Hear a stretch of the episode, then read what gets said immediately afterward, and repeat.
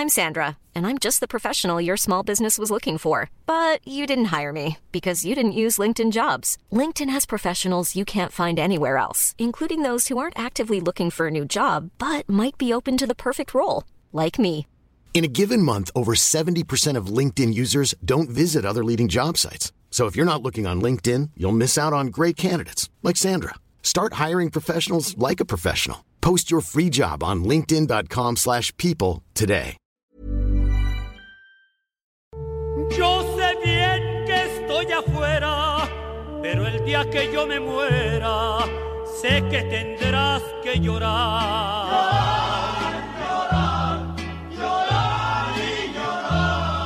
Dirás que no me quisiste, pero vas a estar muy triste y así te me vas a quedar.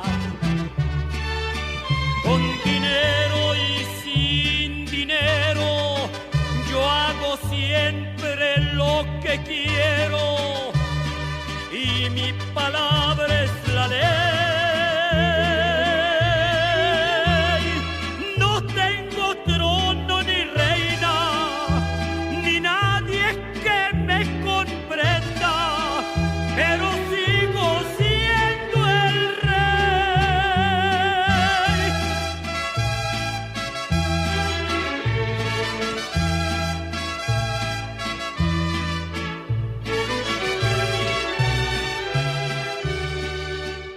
Muy buenas noches, amigas y amigos. Qué gusto saludarles un lunes más. Hoy, 12 de diciembre, en una fecha tan especial para millones y millones de familias en todo nuestro país. Estamos transmitiendo este programa gracias a la señal del Heraldo Radio, la casa radiofónica de todos los trabajadores de México. Y bueno, recordar a Vicente Fernández hoy en el primer aniversario de su fallecimiento con esta gran interpretación que nos dejó plasmada. Y hoy todas las canciones serán para recordar a mi muy querido y extrañado amigo Vicente Fernández, que el día de hoy estuvimos acompañando a su familia, a doña Cuquita, a Vicente, a Gerardo, a Alejandro en la misa en Guadalajara, Jalisco. Y quiero mandar un saludo muy, pero muy, muy fuerte a todos ustedes que hacen posible este programa y que nos escuchan estos días previos a las posadas. Ya hay mucho movimiento en las calles para cerrar este 2022, este gran año con broche de oro. Y arrancamos esta emisión, como lo dije hace un ratito, cuando arrancamos este programa, rindiéndole un sentido homenaje al rey de la música mexicana. Los invitamos a que se queden con nosotros, tendremos un programa muy especial, abordando, ya lo saben, los temas más actuales de México y el mundo en cuestiones políticas, laborales, sociales y económicas. Agradezco a todo el equipo que hace posible que lleguemos hasta usted, a Ángel Arellano en la producción, a Emanuel Bárcenas en operación, a Gustavo Martínez en ingeniería, a Dionel en redes sociales. Buenas noches, Luis Carlos. ¿Qué tal, senador? Muy buenas noches, con el gusto de saludarlo como todos los lunes aquí en Hablando Fuerte con Pedro Aces. Invitamos a toda la gente que se empiece a comunicar a las líneas telefónicas que están a su disposición. Es el 55 56 15 11 74, que nos cuenten cuáles son sus pronósticos para el partido que se va a dar en unas horas más, Argentina contra Croacia, Croacia dando la sorpresa en el Mundial al eliminar a uno de los grandes favoritos como lo era Brasil para llevarse el título. Y bueno, también la semifinal eh, de Marruecos va a estar muy, muy interesante. Así que los invitamos a que participen también las redes sociales, Pedro Haces Oficial, en Twitter, Facebook e Instagram. Muy bien, Luis Carlos. Saludo a nuestro compañero Carlos Saavedra. Buenas noches, Carlos. Muy buenas noches, senador. Comenzamos la semana con mucha energía. También aquí un saludo a todo su auditorio y recordar que el viernes pasado hubo una gran ceremonia de la Federación Internacional del Automóvil donde reconocieron por primera vez en la historia cuatro mexicanos cuatro mexicanos, dos campeones del rally de Norteamérica, a Checo Pérez por primera vez en Fórmula 1 se reconoce un mexicano y al mejor oficial de pista de todo 2022 también es mexicano, senador. Felicitaciones para todos ellos. Muchas gracias, Carlos. Qué gusto saludarte y bueno, tuvimos una agenda toda la semana eh, bastante abultada. Estuve en Guatemala, tuve reuniones allá con dirigentes eh, sindicales de aquel país, de aquel pequeño pero gran país. La gente de verdad muy, muy atenta y les quiero mandar un saludo a todos los amigos que nos escuchan en Antigua y en Ciudad de Guatemala.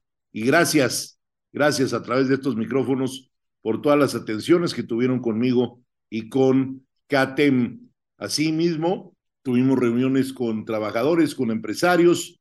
El sábado participamos en la celebración de la posada de todos los trabajadores del tren Maya en Valladolid, Yucatán. Desde aquí, nuevamente mi felicitación a todos aquellos que todo, en todo momento ponen lo mejor de sí, hacen un gran esfuerzo para que esta titánica obra del presidente López Obrador se pueda lograr. Y eso es en base a la buena relación que hay entre los sindicatos de CATEM y las empresas, los consorcios empresariales de infraestructura que están construyendo ese monstruo que va a unir al sur de México, el tren Maya. También pasando otros temas por unanimidad, los 476 legisladores presentes en la Cámara de Diputados aprobaron eh, aumentar de 6 a 12 los días de vacaciones que tendrán derecho todos los trabajadores al cumplir el primer año de labores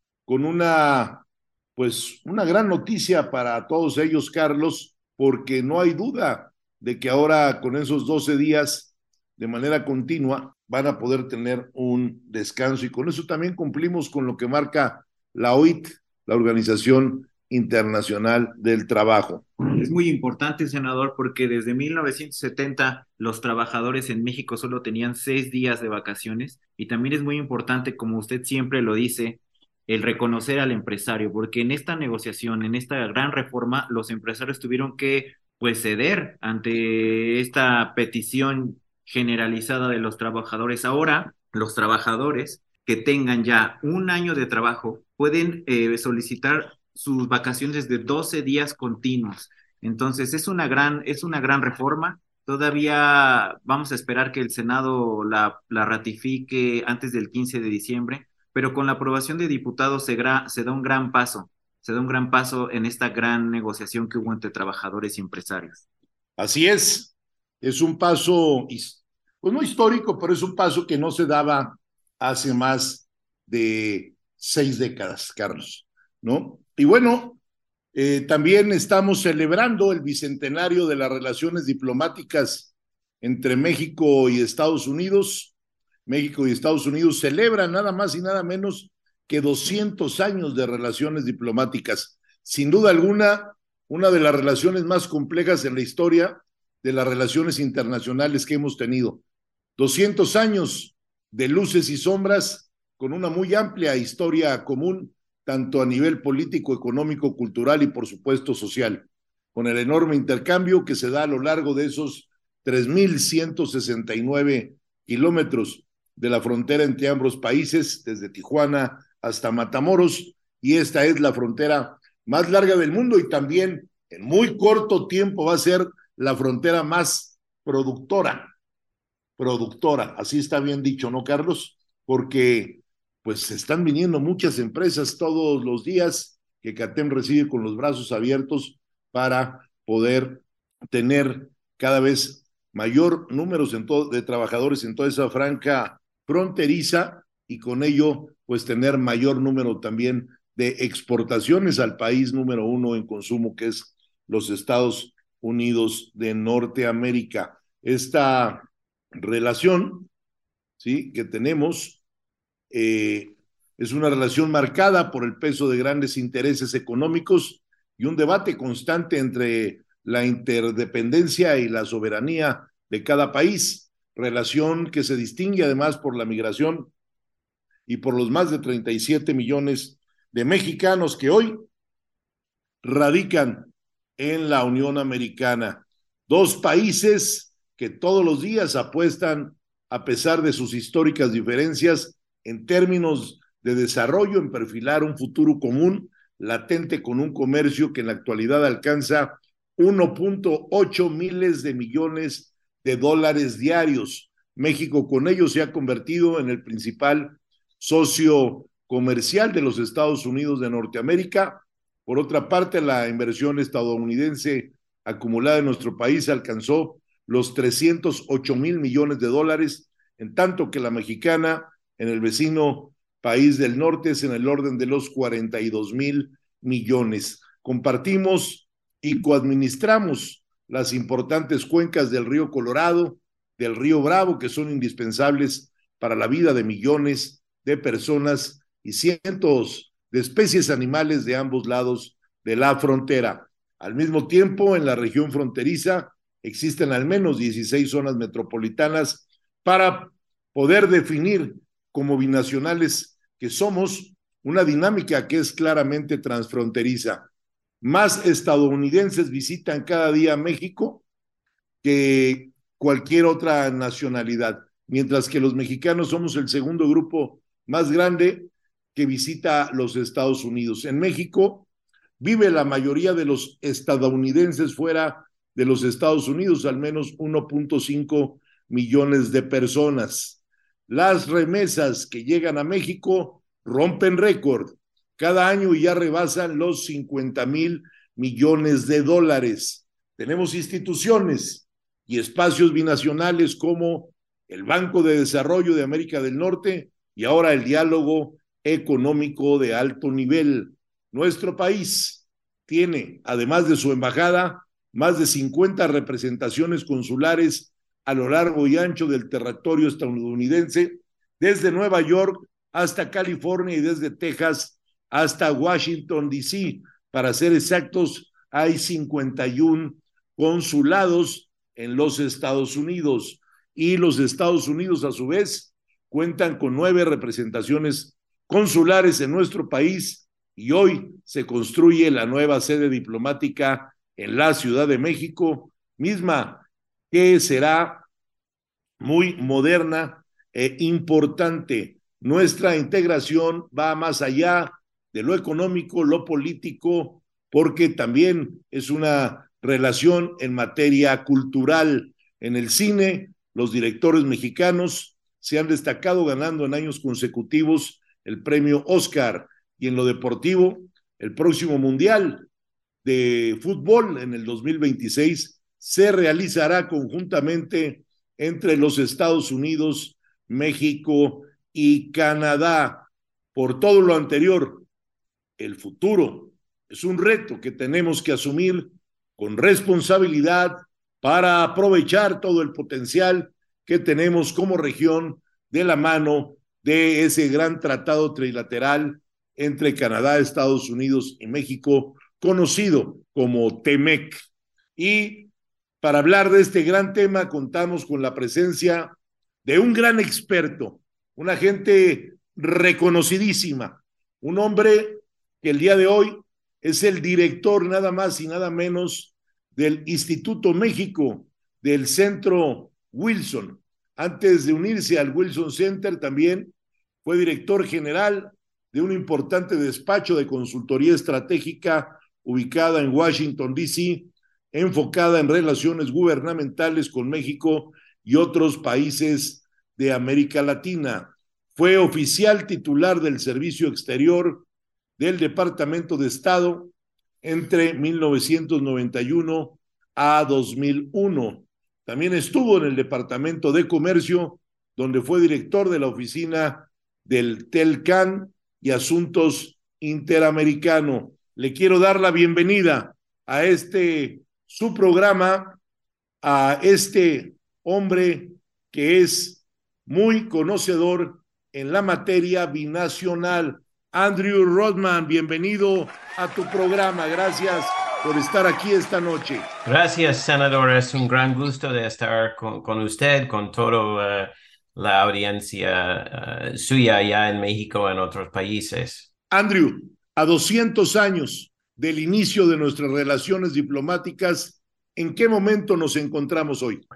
Bueno, senador, es eh, eh, como, como bien dijo hace un rato, siempre ha sido una relación complicada, una relación difícil porque somos vecinos y eso implica que, que lo que pasa en un país tiene impacto en el otro, pero creo que estamos en un buen momento, un momento en que reconocemos, creo, más que nunca las interconexiones, las necesidades de colaborar, de resolver problemas y, responder a, retos conjuntos. Entonces, yo diría que aunque siempre complicada la relación, creo que es en, en, total una relación muy positiva entre nuestros países. Bueno, los vemos dentro del hogar de cualquier norteamericano, de cualquier mexicano. Siempre hasta entre los hermanos hay diferencias, entonces que no las haya entre un país tan cercano con otro, bueno, pues es una cosa normal.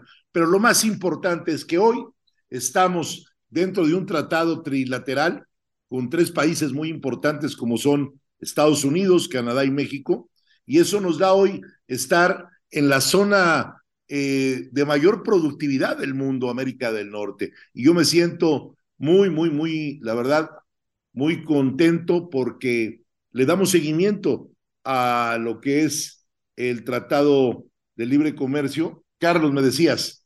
Sí, eh, muy importante lo que comentaba también Andrew. Eh, es una relación complicada. La vecindad en cualquier país, en cualquier frontera del mundo, representa retos y sobre todo una vecindad en la que Estados Unidos, la potencia que desde, a partir de todo el siglo XX eh, comenzó un camino ascendente y en paralelo un México que apenas despertaba de su independencia y comenzaba la revolución, lo que hizo un panorama muy complejo para ambas naciones y la relación que empezaron a forjar. Sí, bueno, y nosotros como CATEM estamos muy pendientes de todo lo que se da marcha dentro del capítulo 23 de lo que es ese Tratado de Libre Comercio. Andrew, vemos ahora con el TEMEC los vínculos entre ambas naciones que son muy importantes. Hoy las reuniones entre funcionarios cada vez son más comunes. ¿Cómo se puede ayudar al TEMEC a profundizar la integración? Bueno, tiene razón. Primero que hay, hay una, una, variedad, una cantidad impresionante de reuniones a todos niveles de, de los gobiernos, tanto federal como estatal o, municipal, ah, en la franja Ah, de la frontera. Creo que lo que ofrece el TEMEC es una, un calendario en cierta forma, unas obligaciones que reúnen los tres países para discutir los temas esenciales. Y creo que eso implica como ah, siempre cuando hay una reunión ah, de líderes, siempre promueve acciones, ¿no? Porque quieren siempre tener un, eh, algún tipo de proclamación o algún uh, comunicado de la prensa, algo así, explicando que, que cómo va, cómo es la, la relación. Entonces, estas, uh, estas reuniones promueven acciones y creo también más que nada implican que una conversación continua para resolver problemas antes de que lleguen a controversias, aunque de vez en cuando resulte que hay controversias. Totalmente de acuerdo contigo. Andrew, en el 2014, el Council on Foreign Relations le recomendó a Obama que la mejor manera de afrontar la amenaza hegemónica de China era la integración más profunda con Canadá y con México. ¿Estás tú de acuerdo con ese planteamiento que se hizo en su momento? Sí, e, estoy de acuerdo. Creo que lo que hemos visto desde hace casi 10 años es un movimiento de globalización hacia regionalización, ah, provocado un poco o avanzado un poco al resultado de la pandemia, pero era algo pasando antes. Y yo agregaría que no es solamente colaboración entre la región de Norteamérica, sino que tenemos que involucrar a nuestros hermanos y hermanas del resto del hemisferio, pero realmente competir contra Asia y contra Europa, que son dos, dos bloques también, pero bloques más grandes en términos de, del tamaño geográfico y el número de países y la diversidad en ciertas formas que tenemos aquí solamente en América del, perdón, América del Norte. Andrew, como tú y yo sabemos, hoy más que nunca el tema laboral es una pieza clave en esa relación bilateral. Yo te preguntaría cómo aprovechar esa integración para fortalecer día a día ese mercado laboral de los Estados Unidos con trabajadores mexicanos, por la falta y necesidad que tienen ustedes de tanta mano de obra. Bueno, e, exactamente, hay una gran escasez de mano de obra aquí en Estados Unidos. Uh, en el sector agrícola es, es, uno de los ejemplos, creo, más importantes donde hay uh, desde hace uh, décadas, ¿no? Un flujo de, de migrantes, de trabajadores mexicanos en los campos en Estados Unidos y en Canadá también y creo, e, espero que haya una reforma de nuestra, nuestras leyes y, procesos migratorios para permitir un flujo ordenado, un flujo más eh, constante entre los países. Hoy, Andrew, los mexicanos en Estados Unidos ya son la primera minoría. ¿Qué impacto tendrá en los próximos años en la Unión Americana esa primera minoría? Bueno, senador, creo que es, es, difícil decir, por cierto, depende de cómo, cómo actúan ese grupo. Como bien dice, es un grupo con uh, poder potencial muy grande. Creo que ya eh, estamos viendo aquí en Estados Unidos las distinciones entre las comunidades hispanas. Los partidos políticos reconocen que la, las cosas de importancia, por ejemplo, en la comunidad mexicana son distintas a las comunidades cubanas o venezolanos, etcétera. Entonces, creo que hay mucha posibilidad que, que tengan una potencia fuerte. Muy bien. Para México, la relación con Estados Unidos es prioridad absoluta. ¿Consideras tú que vale la pena hacer un esfuerzo para que los ciudadanos de ambos países asimilen hoy las ventajas de ser vecinos?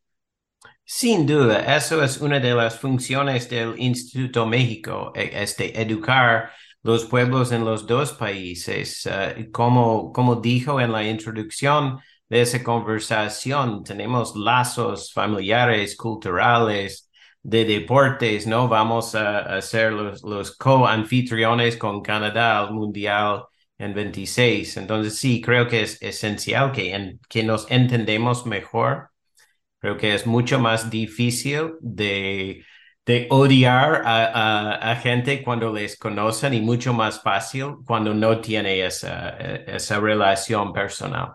Pues mi estimado Andrew, yo quiero agradecerte muchísimo que hayas estado hoy en este tu programa Hablando Fuerte con Pedro Aces. Me da mucho gusto, Andrew, de veras que nos hayas permitido conocer un poquito más de la relación bilateral entre Estados Unidos y México en estos 200 años que estamos celebrando y lo celebramos con una mayor productividad. Te mando un abrazo y muchas gracias por estar aquí con nosotros. Vamos a un corte comercial. Él es Andrew Rodman y esto es Hablando Fuerte. No le cambien. Que si alguien opinaba diferente, sería porque jamás lo traicionaron que si alguien opinaba diferente, sería porque jamás lo traicionaron.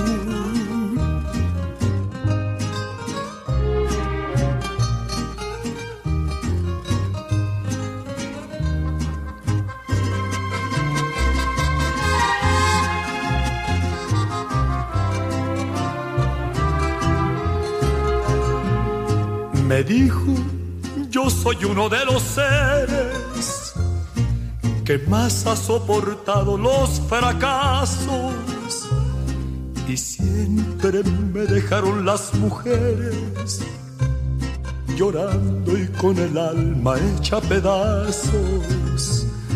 Mas nunca les reprocho mis heridas. Se tiene que sufrir cuando se ama las horas más hermosas de mi vida las he pasado al lado de una dama pudiéramos morir en las cantinas y nunca lograríamos olvidarlas. Mujeres, oh mujeres tan divinas, no queda otro camino que adorarlas. Oh mujeres tan divinas, no queda otro camino que adorarlas.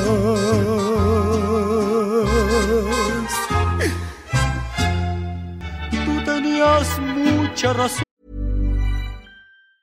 A lot can happen in three years, like a chatbot may be your new best friend. But what won't change? Needing health insurance. United Healthcare Tri Term Medical Plans, underwritten by Golden Rule Insurance Company, offer flexible, budget friendly coverage that lasts nearly three years in some states. Learn more at uh1.com. Le hago caso al corazón y me muero por volver. y volver, volver,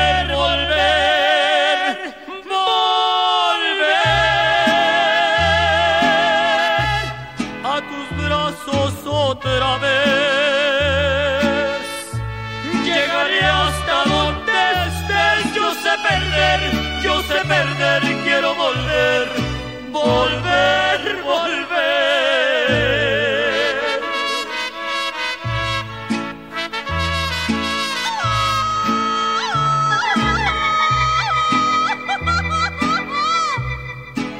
No vuelves porque no quieres. Pasito.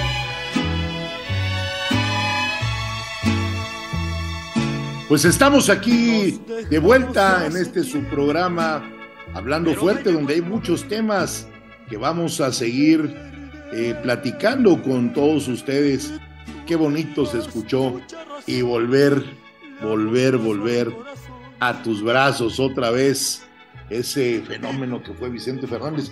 Para mí uno de los cuatro grandes, sin duda, quien además de Pedro Infante, eh, el inolvidable Jorge Negrete, José Alfredo Jiménez y Vicente Fernández, para mí han sido los cuatro grandes de la música mexicana de este país y hoy lo recordamos a Vicente cuando son nueve de la noche con 31 minutos en la Ciudad de México con estas canciones que nos dejó para todos los estados de ánimo que tenemos los seres humanos en diferentes momentos de nuestra vida. Y bueno, para quienes nos acaban de sintonizar en este momento, les platico que tuvimos una entrevista muy importante con Andrew Rudman, director del Instituto México en el Wilson Center, que es un instituto, yo creo que de los mejores del mundo, enclavado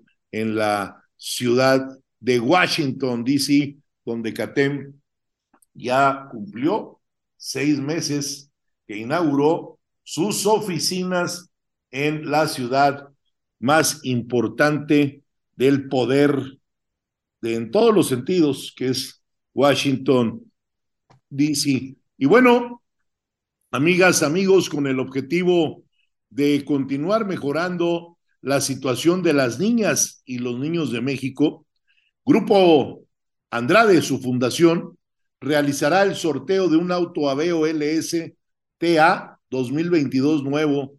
Los invitamos a todos ustedes a sumarse a esta causa comprando un boleto que solamente cuesta 100 pesitos. ¿eh? Y eso lo puede usted adquirir en fundaciongrupoandrade.org.mx. Permiso otorgado por la Secretaría de Gobernación con el número 2022 0235 PS 02. Vamos a estar impulsando eh, este, esta rifa para ayudar a todos los niños a través de Grupo Andrade. Mi reconocimiento al grupo por estar preocupado, por estar preocupado por toda la niñez mexicana. Y también Ángel Flores es un niño que no le tiene miedo a los grandes retos. Ángel nació sin una pierna por una malformación, congénita, Esto quiere decir que durante el embarazo él no alcanzó a formarse de manera regular en el CRIT. Puebla, Ángel ha encontrado el apoyo para ser cada día más fuerte. No hay quien lo pare. Ángel practica patineta extrema, karate, incluso baja las escaleras con su silla de ruedas. Por ello, los invitamos a donar al Teletón 2022 en su vigésimo quinto aniversario para ayudar a quienes más necesitan esas atenciones que da eh, Teletón. Eh, y así niños como Ángel van a salir adelante. Desde aquí también felicito a mi querido Chovi Landeros, eh, presidente de la Fundación Teletón, por sus 25 años ya de creación. Qué rápido pasa el tiempo. Y vamos a pasar a otro tema, pero no sin antes quiero felicitar con mucho cariño a Alejandra, mi hija, que hoy cumple años. Muchas felicidades, Ale. Te mando un beso con todo mi cariño. Y también quiero felicitar porque el jueves va a ser su cumpleaños de mi querida comadre Angélica García Jasso. Un abrazo, comadre, con todo mi cariño de parte de todo el equipo que laboramos aquí en Hablando Fuerte.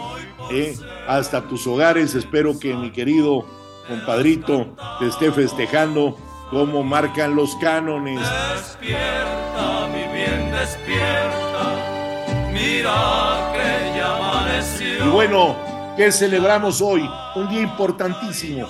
Hoy es el día de nuestra madre, la madre de todos los mexicanos, la Virgen de Guadalupe, que es la patrona de México para la comunidad católica y su celebración tuvo lugar un día como hoy, 12 de diciembre, y este año, luego por la situación que vivió el país por la pandemia del COVID-19, las celebraciones se retomaron de manera presencial, aunque con medidas necesarias, sobre todo en la Basílica de Guadalupe de la Ciudad de México, que es el santuario mariano más grande del mundo, que cada año recibe a millones de fieles que visitan la morenita del Tepeyac. Y bueno, pues hoy yo quiero saludar, me da mucho gusto que esté en estos micrófonos, eh, el padre Abel Tapia. El padre Abel Tapia, además de ser mi amigo, es un hombre que siempre está preocupado por hacer el bien común a través de la iglesia a todas y a todos los mexicanos. Muy buenas noches, padre Abel, ¿cómo estamos? Bien, gracias. Qué gusto saludarte, mi querido amigo Pedro Aces. Te saludo con mucho cariño, felicitando también a tu hija y también a tu auditorio. Les... Muchas gracias, padre. Recuérdanos un poco, ¿cuál es el motivo de la celebración de la Virgen de Guadalupe los 12 de diciembre para que nuestro auditorio sepa fehacientemente de ti. ¿Por qué motivo celebramos hoy a la morenita del Tepeyac? La celebramos porque un 12 de diciembre de 1531 se le apareció al señor obispo, al arzobispo de México, en las calles del centro, en la calle de Moneda, allí era el palacio del arzobispado de México, Fray Juan de Zumárraga se le apareció después de haberle pedido alguna prueba. Él llevaba entonces en su tilma un abrigo, una ropa de ese tiempo, llevaba rosas que la Virgen le dijo, llévaselas al obispo. El obispo sabrá que soy yo la que te envía. Y entonces cuando San Juan Diego ahora santo, Juan Diego, le enseña al obispo las rosas en su tilma de un indígena nuestro, San Juan Diego, sale la imagen de la Virgen que ahora amamos y veneramos, que se ha constituido en la madre espiritual de todo un continente, pero además muy adorada, muy venerada en muchas partes del mundo. Me atrevería yo a decir sin equivocarme, porque me consta que en África los misioneros de Guadalupe, los misioneros combonianos, que en Europa, en Francia, en España, en Alemania, en Bélgica, en muchos lugares del mundo, en Asia, en Corea, en China, se venera la imagen bendita de María, una madre espiritual, pero también una madre liberadora, una madre de Guadalupe que también es ayuda de todos los mexicanos. Me da gusto en tu programa, donde siempre se habla de los trabajadores, la voz de los sindicatos, porque siempre es ahí, en los talleres, en las fábricas, en las empresas, donde el 12 de diciembre todas las empresas tienen una fiesta, es día de fiesta. Ella es la forjadora de esta gran nación mexicana. Además, hay que recordar, históricamente, participó como estandarte para el inicio de la independencia. Es maravillosa nuestra madre, sobre todo hay que quedarnos con una frase, mi querido amigo don Pedro. ¿No estoy aquí yo que soy tu madre? Qué hermosa palabra, ¿no? No estoy aquí yo que soy tu madre. ¿No sabes que estás en mi regazo, en el cruce de mis brazos y que nos lleva a Cristo? Yo soy la madre del Dios por quien se vive, la madre del cerca y del junto. Así es, mi querido auditorio, mi querido amigo. Y así es, Padre, y comulgo contigo en todo lo que dices en esta historia, en este relato que nos haces de por qué hoy celebramos 491 años donde la Virgen de Guadalupe en el Cerro del Tepeyac se le hace eh, eh, una aparición a Juan Diego para que llevara esas rosas, como bien lo dices, al señor obispo. La Virgen de Guadalupe no es un símbolo religioso, se ha convertido también padre cultural muy nuestro, porque también es conocida, como también tú lo decías, que la creencia ha rebasado fronteras, hoy también es conocida como la emperatriz de América. ¿Por qué la Virgen de Guadalupe, así como en partes de África, en China, en América Latina, en otro país donde yo he visto la creencia de la Virgen, que es Filipinas, y en el mundo Vaticano está la capilla de la Virgen de Guadalupe. ¿Por qué tú crees que sea tan venerada en todas las latitudes? Porque tiene un lenguaje de la cercanía de Dios, porque tiene un lenguaje de cariño, de ternura, que en cualquier cultura a toda la gente le gusta saberse amado, respetado, valorado. Hay que recordar ese cántico de la Virgen, ese diálogo de la Virgen, el Nican Mopogua. Escucha esto, ponlo en tu corazón, ese diálogo hermoso, el Nican Mopogua, flor y canto, donde la Virgen le habla a Juan Diego, hijito mío, el más querido, le habla con cariño, por eso la Virgen se hace cultura, se hace ternura de Dios. Y entonces el mundo de hoy, tan necesitado de la ternura de Dios, la Virgen María de Guadalupe queda muy bien para todas las culturas, para todos los momentos, en todas las latitudes. Filipinas, recordemos que era parte de la arquidiócesis de México. Hasta allá iba San Felipe de Jesús, el primer santo mexicano porque era parte de la arquidiócesis de México. Así es, mi querido Pedro.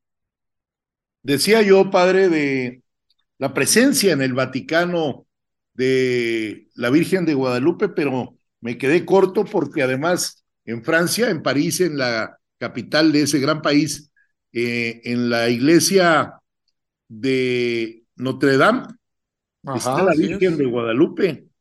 Sí. En la Basílica de Santa María de la Esperanza, en España está la Virgen de Guadalupe, en San Patricio, en Nueva York, yo he tenido la oportunidad durante muchos años de entrar un 12 de diciembre con la Virgen de Guadalupe en la Catedral de Los Ángeles, California, está la Virgen de Guadalupe y en muchas otras catedrales e importantes iglesias del mundo. Es un símbolo, la Virgen de Guadalupe, que ha rebasado no solo las fronteras, también los idiomas, porque seguramente, además de la Virgen María, que está en todo el mundo, pues difícilmente otra Virgen como la Virgen de Guadalupe tiene tanta presencia y tiene tanta devoción, y yo me considero un devoto de ella, como también todos los trabajadores de CATEM, quiero decirte que en su gran mayoría somos guadalupanos, y eso para mí es un enorme gusto. Así es, y no solo en México, sino como bien lo dices, en muchas partes del mundo. Ella es emperatriz, ella es nuestra madre. Es el título más precioso de María de Guadalupe, nuestra madre, la madre del Dios del cerca y del junto. Pues qué gusto poder estar en tu auditorio, mi querido amigo don Pedro, y he constatado esa fe y esa devoción en tu casa y le damos gracias, le damos gracias a Dios. Un gusto. Padre Abel, Padre Abel Tapia, déjame preguntarte, sé que tienes muchas celebraciones hoy por motivo de la Virgen de Guadalupe, que llevan cuatro o cinco días celebrándola, pero hay dos preguntas que no nos podemos guardar. El auditorio no puede dejar porque hay muchas llamadas que nos están entrando felicitándote. Eh, ¿Cuál es el significado que tienen las peregrinaciones que se dan de manera multitudinaria a la basílica y a otros muchos puntos del país, padre? Mira, es una cuestión hermosísima, es irle a dar gracias, es ir a ver a la madre para decirle gracias por todo lo que me has bendecido este año, por ser intercesor ante tu Hijo Jesucristo. Y entonces van algunos de rodillas, algunos van caminando, algunos van en bici.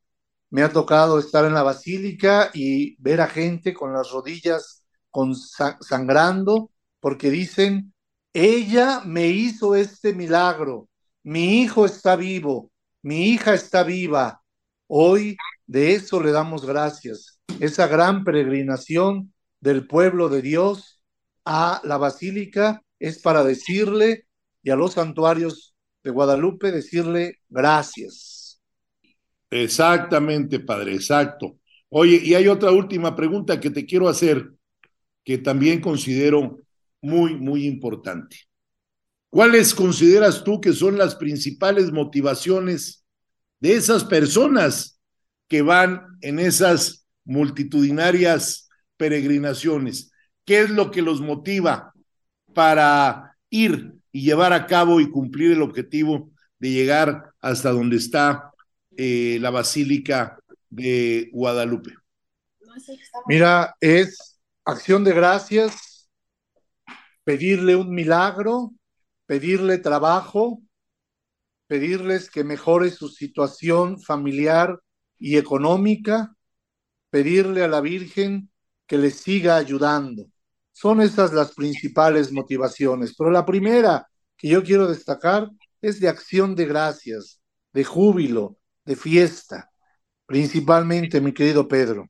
Padre, pues de verdad es un gusto platicar contigo y sobre todo celebrar que después de dos años que no se pudieron realizar de manera acostumbrada, de manera normal, esas grandes peregrinaciones por la pandemia eh, del COVID-19, hoy ya se retoman. ¿Cómo has visto en los últimos días todo ese movimiento a nivel nacional de tanto peregrino que va a haber a la Virgen del Tepeyac?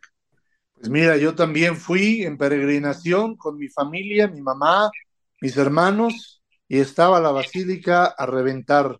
Fuimos este martes y estábamos, pues yo creo que unas 15 mil personas en la basílica de Guadalupe. Apenas era el martes 6 de diciembre y ya la basílica estaba a reventar. Y en las celebraciones, aquí tenemos apuntadas 15 celebraciones en las parroquias vecinas 20, 30 celebraciones. Es decir, el pueblo de Dios está necesitado de escuchar nuevamente, de celebrar a nuestra madre de todos los mexicanos. Ahora sí me despido con mucho cariño porque ya está empezando la Santa Misa. Solamente te pediría yo, Padre, rápidamente que nos des un mensaje navideño para todo el auditorio que te está escuchando en toda la República. Pues miren, celebramos el nacimiento de nuestro Señor Jesucristo, el Dios de la oportunidad, el Dios que te dice, yo puedo hacer nuevas todas las cosas. La ternura de ese niño, el niño de Nazaret, el niño de María y de José, que tiene sus bracitos cruzados, dejándose abrazar. Es ese Dios, el Dios de la ternura. Querido auditorio, queridos hermanos católicos, cristianos, déjense amar por Dios. Jesús que nace viene a traernos esa grande y bella noticia. Que Dios me los bendiga. Una muy feliz Navidad. Querido Pedro, mi saludo y mi cariño de siempre para ti, tu familia y todos tus trabajadores que los conozco y los quiero mucho. Muchas gracias, Padre, porque además Vamos a nombrar ya hoy públicamente al padre Abel Tapia como el capellán de los trabajadores de México, si él nos lo acepta y nos hace favor. Y agradecerte, padre, la felicitación para Alejandra, mi hija, sí, que te manda un saludo también y el agradecimiento por la misma. Que Dios los bendiga. Gracias, amigo. Gracias, padre. Él es el padre Abel Tapia, quien hoy nos ha platicado de la Virgen de Guadalupe, la emperatriz de América, la Morenita, la Virgen del Tepeyac. ¿Qué otro mote tiene la Virgen de Guadalupe? Porque además, déjenme platicarle a todo el auditorio que yo me siento muy orgulloso como guadalupano, como mexicano, como muchos de ustedes que también lo son, de que la Virgen de Guadalupe es la Virgen más venerada después de la Virgen María en el mundo, lo decía yo en el programa cuando hablábamos con el Padre Abel, más que la Virgen de Fátima en Portugal, más que la Virgen de Luján en Argentina, más que la Virgen de Coronado en Venezuela, más que la Virgen de Lourdes en Francia, más que la Virgen Negra que está en Polonia, que es la de Shostagua, ¿sí? Sobre todo, que es una Virgen también muy, muy venerada, que el Papa Juan Pablo II, ¿sí? También de origen polaco, Karol Voltigua, era un gran venerador de la Virgen de Shostagua. Y bueno, pues qué importante día hoy, 12 de diciembre, qué felicidad a todos los que cumplen años hoy en el Día de la Virgen de Guadalupe, que además quiero decirles que un día como hoy también, porque está con muchas ansias de que yo lo diga, lo voy a decir, un día como hoy también Carlos Saavedra llegó a las filas de CATEM, eh, ya hace algunos ayeres, pero un 12 de diciembre la Virgen le hizo el milagro de que se pusiera a trabajar y empezara por el camino del bien, porque yo creo que andaba en malos pasos anteriormente, mi querido Carlos. Y bueno, pues una vez más se nos van a quedar las llamadas en el tintero. Vamos a darlas el vamos a arrancar el próximo programa con todas las llamadas. Y ya saben, amigas, amigos, hay que ayudar a Teletón. Hay que ayudar a Teletón porque Teletón ayuda a toda la niñez que tiene capacidades múltiples. Hay que comprar boletitos por tan solo 100 eh, pesos para eh, la Fundación Grupo Andrade para la rifa de ese carro y el que se lo saque, bueno, pues se lleva un carro último modelo 2022 y hay muchas cosas que hacer.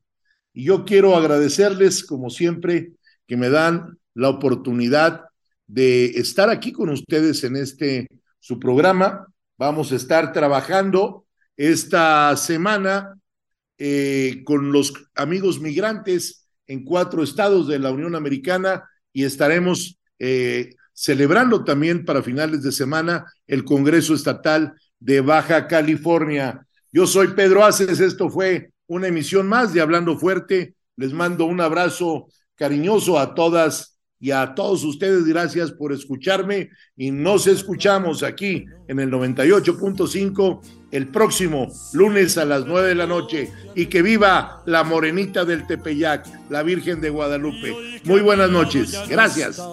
No queda más que confesar que ya no puedo soportar, que estoy odiando sin odiar, porque respiro por la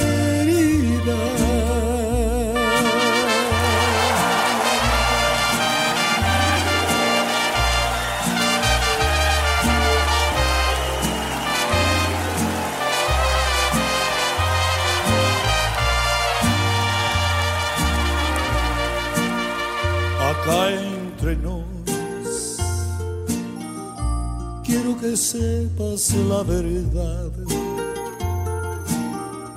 No te he dejado de adorar en mi triste.